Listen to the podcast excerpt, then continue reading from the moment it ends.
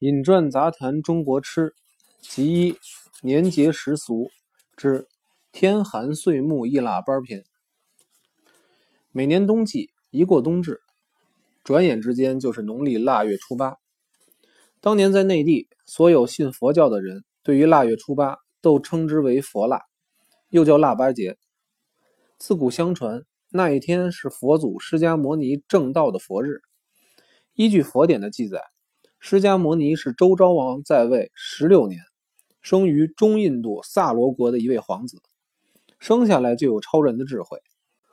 到了他二十九岁时，禅心一点，忽然悟道，以皇子之尊，毅然悄悄溜出王城，千辛万苦跋涉险阻，云游到了蓝魔国，遇到一位先知圣哲，就皈依佛门了，落发为僧了。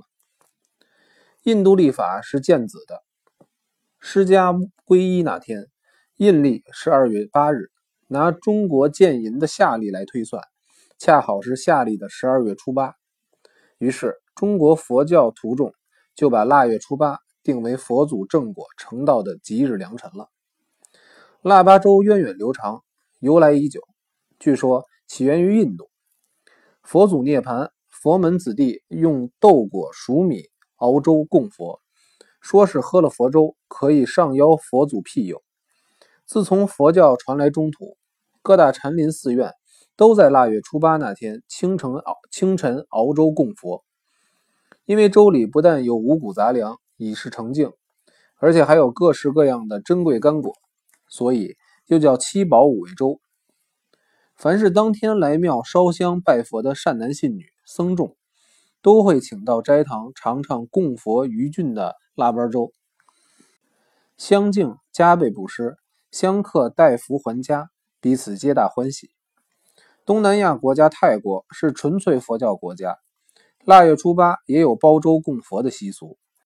有些香客来庙天文，也可以啜到腊八粥。不过他们不叫腊八粥，而叫国粥，名虽不同，同源异流，其意义是如出一辙的呢。中国民间喝腊八粥。始于汉武帝时代，到了盛唐，过腊八粥、错腊八粥的风气曾经盛极一时。清朝康熙中叶，因为天下承平已久，于是由皇帝颁赐有功臣僚腊八粥供佛，以示荣宠。雍正继位之后，并且让官窑特制白地儿青花瓷粥罐，遍赏亲贵近臣。后来。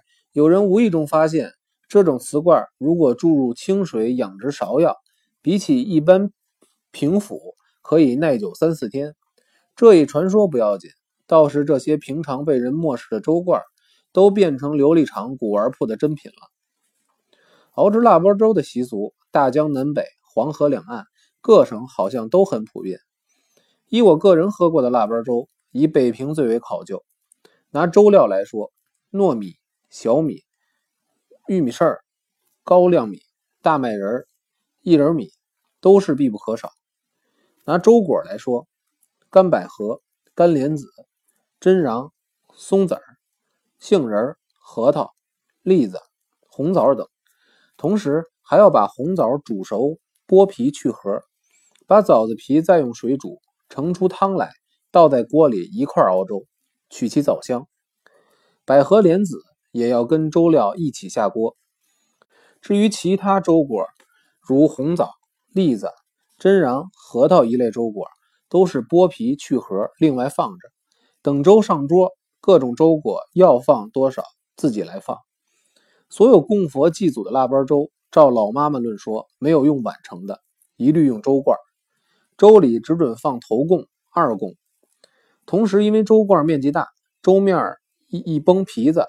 有的巧手小姑娘用山里红、荔枝、龙眼，配上松子仁、瓜子仁，做出各式各样的花鸟鱼虫，仿佛蒸就纸灸，林列宛然，放在粥皮子上，真是瀑转风流，令人叹令人叹为观止。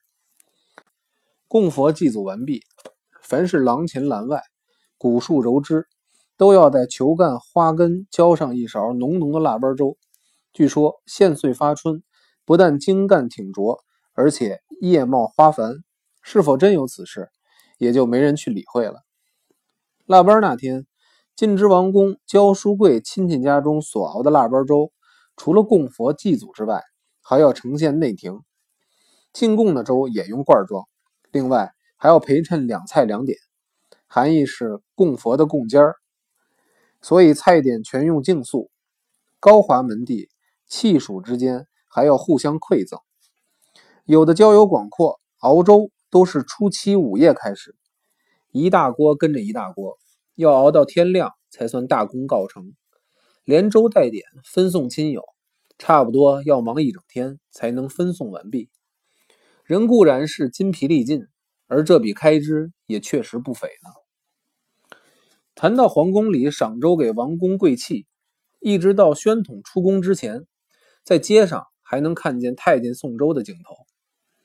谈起宫里赏粥，是由太监一名率领苏拉一名，一清早就到各王公府邸送粥。虽然一直用瓷罐盛粥，可是后来所用的瓷罐不外是天官赐福、三星拱照、如意吉祥等图案，比起雍正白地青花。质地粗细，花式俗雅，简直就无法相比了。